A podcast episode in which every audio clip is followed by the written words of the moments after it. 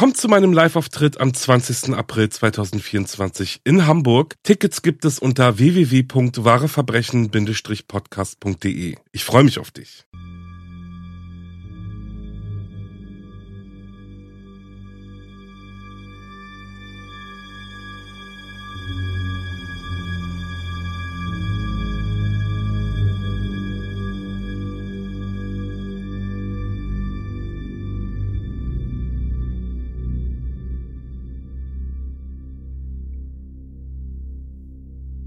Halloween kommen zurück.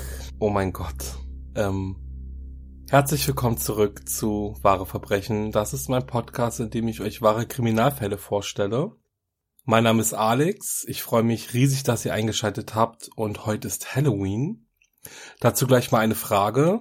Habt ihr auch eure Klinge ausgestellt?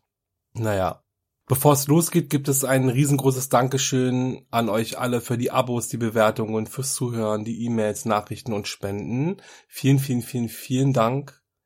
In dieser kurzen Sonderfolge geht es um Halloween. Wo kommt dieser seltsame Brauch überhaupt her? Welche Mythen ranken sich rund um diesen Tag? Und da dies hier ja auch ein True Crime Podcast ist, gibt es noch drei kurz erzählte Kriminalfälle, die sich an einem 31. Oktober ereignet haben. Viel Spaß beim Zuhören und dann geht's jetzt auch schon los. Die Geschichte von Halloween gehört zu einer der ältesten der Menschheitsgeschichte. Der Ursprung geht 5000 Jahre zurück, damals besiedelten die Kelten Irland, Schottland und Nordfrankreich. Nach dem keltischen Kalender endete das Jahr am 31. Oktober. Der Sommer war zu Ende, die Ernte eingebracht und die dunkle Jahreszeit beginnt. Viel wichtiger aber, die Kelten glaubten, dass am letzten Tag des Jahres die Grenzen zwischen den Reichen der Lebenden und der Toten geöffnet waren. So konnten die Toten also ins Reich der Lebenden zurückkehren und von ihnen Besitz ergreifen. Dieser letzte Tag des Jahres war auch besonders gut dafür geeignet, dass die Druiden in die Zukunft blicken konnten. Die Kelten feierten aus diesem Grund am 31. Oktober des Jahres das Schamhain-Fest. Es wurden viele große Freudenfeuer entfacht, Gemüse, Früchte und Tiere geopfert, um die Toten zu besänftigen, und die Lebenden trugen Tiermasken und Felle, um die Toten von sich fernzuhalten. Am Ende des Festes wurden die großen Feuer gelöscht und die heiligen Flammen zu Hause am Herd wieder entfacht. Dieses Feuer sollte den Familien Schutz und Wärme in der kalten Jahreszeit spenden als im Jahr 43 vor Christus die Römer den Großteil des keltischen Reiches erobert hatten, wurde der Brauch weitergeführt. Feralia fand am 31. Oktober statt und ehrte die Toten ebenfalls. Am 31. Oktober fand auch das Fest zu Ehren der römischen Göttin Pomona statt. Pomona war die Göttin der Früchte und der Bäume. Um 800 nach Christus herum ersetzte die katholische Kirche das heidnische Feralia-Fest durch ein christliches Fest, das vom Papst Allerheiligen genannt wurde. Es ehrte ebenfalls die Toten und Heiligen, diesmal jedoch im christlichen Kontext. Um 1000 nach Christus herum kam dann noch der 2. November als Allersehen dazu und diese drei Tage, also der Vorabend zu, Heil zu Allerheiligen, der 31. Oktober, Allerheiligen und Allersehen wurde im Englischen Hallowmas genannt und wandelte sich mit der Zeit zu Halloween um. Heute hat man ja eher das Gefühl, dass Halloween eher dafür erfunden wurde, witzige, gruselig angehauchte Kostüme zu tragen und möglichst viele Süßigkeiten zu sammeln. Und ja, ich weiß, ein blödes Klischee. Für diese Folge habe ich mal rund um Halloween ein paar Mythen rausgesucht. Ist ja auch immer ganz spannend, wie ich finde. Besonders habe ich mich gefragt, warum überall diese Kürbisse. Die Legende führt immer wieder zu Jack O'Lantern. Jack wird als bösartiger Mann beschrieben, der irgendwann einmal einen Deal mit dem Teufel machte. Seine Forderung war, dass der Teufel seine Seele für immer in Frieden lässt. Jack hatte den Teufel zuvor an einer Baumkrone gefangen gehalten, indem er ein Kreuz in den Baumstamm schnitzte. Als Jack denn aber eines Tages starb, klopfte er an die Himmelspforte und bat um Einlass. Aufgrund seiner Sünden wurde ihm jedoch der Zugang verwehrt. Unmittelbar danach erschien ihm der Teufel, der ihm an ihren Pakt und daran, dass er Jack auch nicht in die Hölle aufnehmen werde, erinnerte. Der Teufel schickte ihn zurück auf die Erde, wo er dazu verdammt war, im Dunkeln umherzuwandern. Irgendwann bekam der Teufel dann aber Mitleid mit Jack und übergab ihm eine Rübe und ein Stück glühende Kohle. Jack steckte das Stück glühende Kohle in die ausgehöhlte Rübe und seitdem wandert er mit einer Rübenlaterne über die Erde. Der Übergang von Rübe zum Kürbis ist auch ganz leicht erklärt, denn als die Kelten nach Amerika auswanderten, fanden sie dort keine Rüben, dafür aber Kürbisse. Diese wurden für Halloween ausgehöhlt, geschnitzt und durch ein Stück glühende Kohle erleuchtet. Und die Fratzen, die in die Kürbisse geschnitzt wurden, sollten dementsprechend dann auch wieder die Geister oder eben die Toten von den Lebenden fernhalten. Der nächste Brauch handelt um den berühmten Satz Süßes, sonst gibt's Saures. Da steckt tatsächlich etwas hinter, denn hatte man am keltischen Samhainfest keine Vorräte oder ähnliches, die man opfern konnte, oder konnte man die Geister nicht mit seiner Verkleidung abschrecken, musste man von Tür zu Tür gehen und um Lebensmittel betteln, um diese dann den Toten geben zu können. Denn wenn man dies nicht täte, würden die Geister einem böse Streiche spielen. Spannend, oder? Ich find's immer ganz interessant, mal so herauszufinden, wo die Bräuche herkommen. Aber wie gesagt, da das hier ein True Crime Podcast ist, habe ich noch drei Halloween Crime Fälle für euch mitgebracht. Und hier kommt der erste. Das mysteriöse Verschwinden von Jung Yong Song. Jung Yong Song, genannt Cindy, war 21 Jahre alt und eine Studentin aus Korea, die an der Pennsylvania State University studierte. 2001 ging sie in einem Häschenkostüm auf eine Halloween-Party in einem Club. Nach der Feier ging sie noch mit ein paar Freunden etwas trinken und wurde gegen 4 Uhr morgens von ihnen nach Hause gebracht. Das war der Moment, an dem Cindy das letzte Mal gesehen wurde. Nachdem sie als vermisst gemeldet wurde, wurde ihre Wohnung durchsucht und dabei festgestellt, dass sie kurz nachdem sie zu Hause abgesetzt wurde, die Wohnung wieder verlassen haben muss. Es gab keine Anzeichen für einen Kampf und ihre persönlichen Gegenstände waren alle noch da. Kurze Zeit später meldete sich dann aber ein Zeuge, der Cindy in Chinatown von Philadelphia gesehen haben will. Sie saß mit einem unbekannten Mann in einem Auto und schrie nach Hilfe.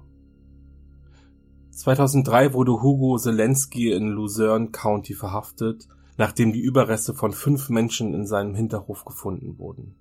Die Leichenteile konnten Cindy zwar nicht zugeordnet werden, ein Zeuge teilte der Polizei aber glaubhaft mit, Zelensky hat Cindy mit Hilfe seines Komplizen Michael Karowski entführt, vergewaltigt, ermordet und an einer anderen Stelle vergraben. Zelensky soll Karakowski kurz nach dem Mord an Cindy ebenfalls ermordet haben, weil dieser die Häschenohren von Cindys Halloween-Kostüm als Andenken behalten wollte. Im Jahr 2014 fand die Polizei weitere Überreste von zwölf verbrannten Leichen auf Zelenskys Hinterhof. Cindys Leiche konnte nicht identifiziert werden und wurde bis heute auch nicht gefunden. Trick or Treat Marvin und Ethel Brandland verteilten am 31. Oktober 1982 Süßigkeiten an die kleinen Geister und Hexen, die an ihre Tür klopften. Als es wieder an der Tür klopfte, war das Ehepaar überrascht, dass ein maskierter erwachsener Mann vor ihnen stand. Er sagte, Süßes, sonst gibt's Saures. Geben Sie mir Ihr Geld oder ich schieße. Zuerst dachte das Ehepaar, jemand würde ihnen einen Streich spielen. Marvin Brandland versuchte sogar, den Mann die Maske vom Gesicht zu ziehen. Der Maskierte drängte die beiden daraufhin ins Haus und zog eine Waffe. Er verlangte, dass ihm das Ehepaar das Geld aus ihrem Tresor im Keller gibt. Nur wenige wussten, dass die Brandlands ein Tresor im Keller hatten, und wieder dachten sie, jemand aus ihrem Bekanntenkreis würde ihnen einen Streich spielen. Marvin Brandland griff nach der Waffe des Einbrechers. Dieser schoss ihm daraufhin in den Hals und floh aus dem Haus, wobei er seine Maske verlor. Marvin Brandland verstarb noch am selben Abend. Seine Ehefrau Ethel war so traumatisiert von seinem Tod, dass sie nur wenige Monate später verstarb. Wenige Jahre nach dem Geschehen hatte ein Bekannter des Ehepaars mit dem Mord an Marvin Brandland geprahlt. Die Polizei verglich die DNA des Mannes mit der der im Haus gefundenen Maske. Das verwertbare DNA-Material in der Maske war jedoch so gering, dass kein eindeutiges Ergebnis erzielt werden konnte. Bis heute gibt es nicht genug Beweise gegen den Verdächtigen und der Mord an dem Ehepaar Brandland bleibt weiterhin ungelöst. Wo ist Stephen? Bevor das Treiben begann, wollte Marilyn Damon nur noch schnell in den Supermarkt. Es ist der 31. Oktober 1955 in East Meadow, New York. Während sie einkaufte, wartete ihr zweijähriger Sohn Steven vor dem Laden und passte auf seine sieben Monate alte Schwester Pamela auf. Als Marilyn nach nur zehn Minuten wieder aus dem Laden kommt, waren Steven und der Kinderwagen mit der kleinen Pamela verschwunden. Zu ihrem Glück wurde der Kinderwagen mit ihrer kleinen Tochter wenige Blocks vom Supermarkt entfernt gefunden. Steven jedoch blieb verschwunden. Und das bis heute. Im Laufe der nächsten Jahre wurden immer wieder DNA-Tests durchgeführt, um herauszufinden, ob jemand Steven eine neue Identität gegeben hatte. Irgendwann stellten die Ermittler sogar Ähnlichkeiten zwischen Steven und dem berüchtigten Boy in the Box fest. Der bis heute nicht identifizierte Junge wurde 1957 ermordet und in einem Pappkarton in Philadelphia gefunden. Eine DNA-Analyse konnte später aber bestätigen, dass es sich bei dem schrecklichen Fund nicht um Stephen Damon handelte. 2009 meldete sich ein Mann namens John Barnes bei der Polizei und behauptete, er sei Stephen. Doch auch dies konnte ein DNA-Test ausschließen. Ob Stephen heute noch lebt und wenn ja, wo er ist und wie er heißt, ist bis heute unbekannt. Ihr Lieben, und das war's auch schon wieder mit dieser sehr kurzen Folge. Vielen Dank fürs Zuhören. Denkt daran, wenn euch die Folge gefallen hat, lasst eine Bewertung, ein Abo da, auch wenn sie nur sehr kurz ist. Es ist einfach nur ein kleines Halloween-Special. Besucht meine Instagram-Seite wahre-verbrechen-podcast und wenn ihr mich unterstützen wollt, könnt ihr das sehr gerne über meinen PayPal Money machen. Den Link sowie ein Quellenverzeichnis findet ihr dann in der Folgenbeschreibung. Jetzt wünsche ich euch noch einen schaurig schönen Halloween-Abend. Bleibt sicher und geht kein seltsamen Tier mit dem Teufel ein. Bis zum nächsten Mal. Ciao.